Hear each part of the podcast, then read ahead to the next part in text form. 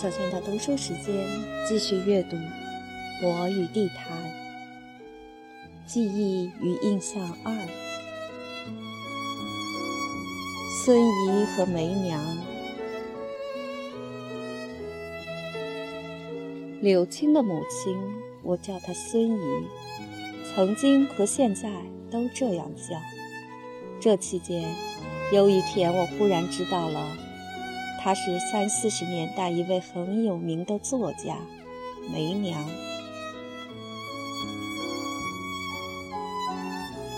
最早听说她是在一九七二年底，那时我住在医院，已是寸步难行，每天为两个盼望：一是死，一是我的同学们来看我。同学们都还在陕北插队，快过年了。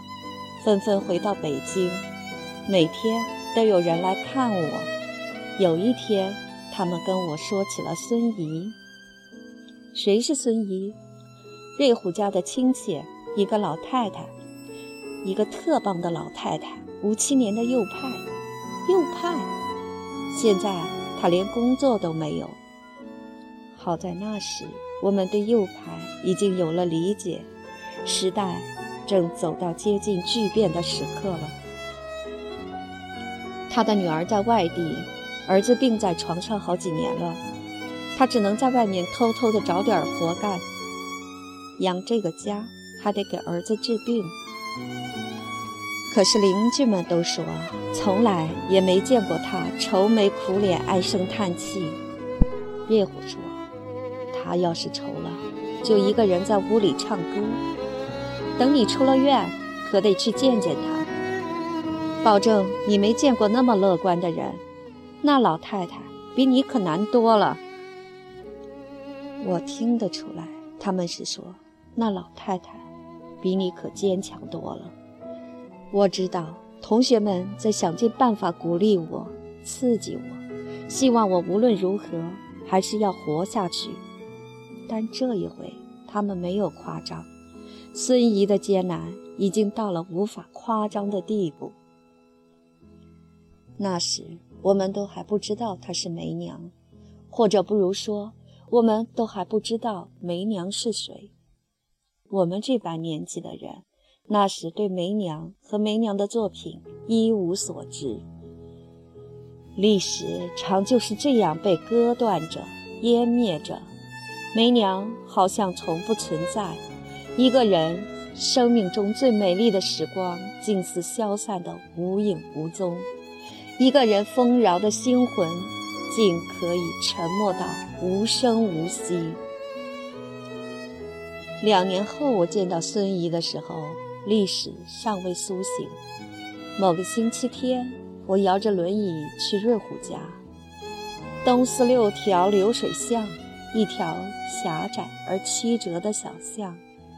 巷子中间一座残损陈旧的三合院儿，我的轮椅进不去。我把瑞虎叫出来。春天不冷了，近午时分阳光尤其明媚。我和瑞虎就在他家门前的太阳地里聊天。那时的北京处处都很安静，巷子里几乎没人，为歌哨声时远时近。或者还有一两声单调且不知疲倦的叫卖。这时，沿街墙，在墙阴与阳光的交界处，走来一个老太太。尚未走近时，她已经朝我们笑了。瑞虎说：“这就是孙姨。”瑞虎再要介绍我时，孙姨说：“甭了，甭介绍了，我早都猜出来了。”她嗓音敞亮，步履清洁。说她是老太太，实在是因为没有更恰当的称呼吧。转眼间，她已经站在我身后，扶着我的肩膀了。那时，她五十多，接近六十岁，头发黑而且茂密，只是脸上的皱纹又多又深，刀刻的一样。她问我的病，问我平时除了写写还干点什么。她知道我正在学着写小说。但并不给我很多具体的指点，只对我说：“写作这东西最是不能急的，有时候要等待。倘是现在，我一定就能听出他是个真正的内行了。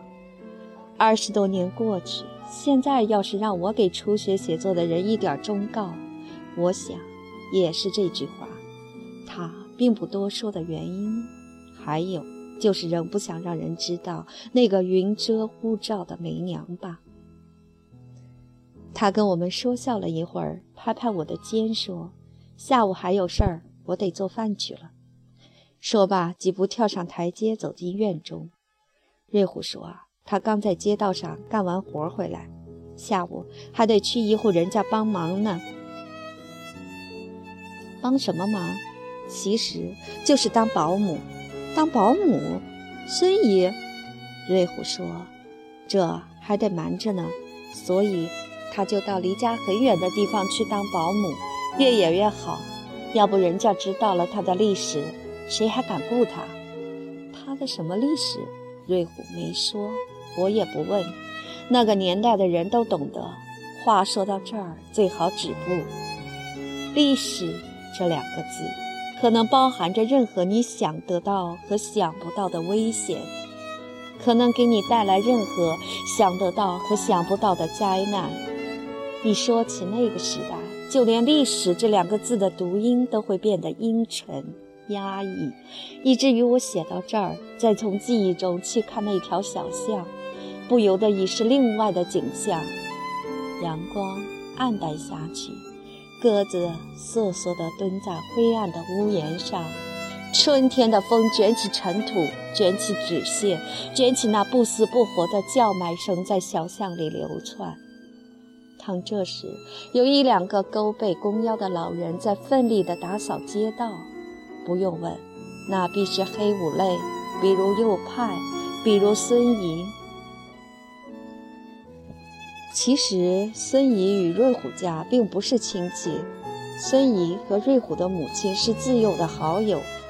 孙怡住在瑞虎家隔壁，几十年中两家人过得就像一家。曾经瑞虎家生活困难，孙怡经常给他们援助。后来孙怡成了右派。瑞虎的父母就照顾着孙怡的孩子，这两家人的情谊远胜过亲戚。我见到孙怡的时候，她的儿子刚刚去世。孙怡有三个孩子，一儿两女，小女儿早在她劳改期间就已去世。儿子和小女儿得的是一样的病，病的名称我曾经知道，现在忘了。总之，在当时是一种不治之症。残酷的是，这种病总是在人二十岁上下发作。他的一儿一女都是活蹦乱跳的，长到二十岁左右，忽然病倒，虽四处寻医问药，但终告不治。这样的母亲可怎么当啊？这样的孤单的母亲可是怎么熬过来的呀？这样的，在外面受着歧视，回到家里又眼睁睁地看着一对儿女先后离去的母亲，她是靠着什么活下来的呢？靠她独自的歌声，靠那独自的歌声中的怎样的信念呢？我真的不敢想象，到现在也不敢问。要知道，那时候没有谁能预见到右派终有一天能被平反啊。如今，我经常在想起我的母亲的时候，想起孙怡。我想起我的母亲在地毯里寻找我，不由得就想起孙怡。那时她在哪儿，并且寻找着什么呢？我现在也已年过半百，才知道，这个年纪的人心中最深切的期盼就是家人的平安。于是。我越来越深刻地感受到了我的母亲当年的苦难，从而越来越多地想到了孙怡的当年，她的苦难为加倍的深重。我想，无论她是怎样一个坚强而具传奇色彩的女性，她的大女儿一定是他决心活下去并且独自歌唱的原因。他的大女儿叫柳青。毫不夸张地说，他是我写作的领路人。并不是说我的写作已经多么好，或者已经能够让他满意，而是说他把我领上了这条路。经由这条路，我的生命才在险些枯萎之际，豁然的有了一个方向。一九七三年夏天，我出了医院，坐进了终身制的轮椅，前途根本不能想，能想的只是这终身制终于会怎样结束。这时候，柳青来了，他跟我聊了一会儿，然后问我。你为什么不写点什么呢？我看你是有能力写点什么的。那时他在长影当导演，于是我就迷上了电影，开始写电影剧本。用了差不多一年时间，我写了三万自以为可以拍摄的字。柳青看了说不行，说这离能够拍摄还差得远。但他又说，不过我看你行，以我的经验。看你肯定可以干写作这一行。我看他不像是哄我，便继续写。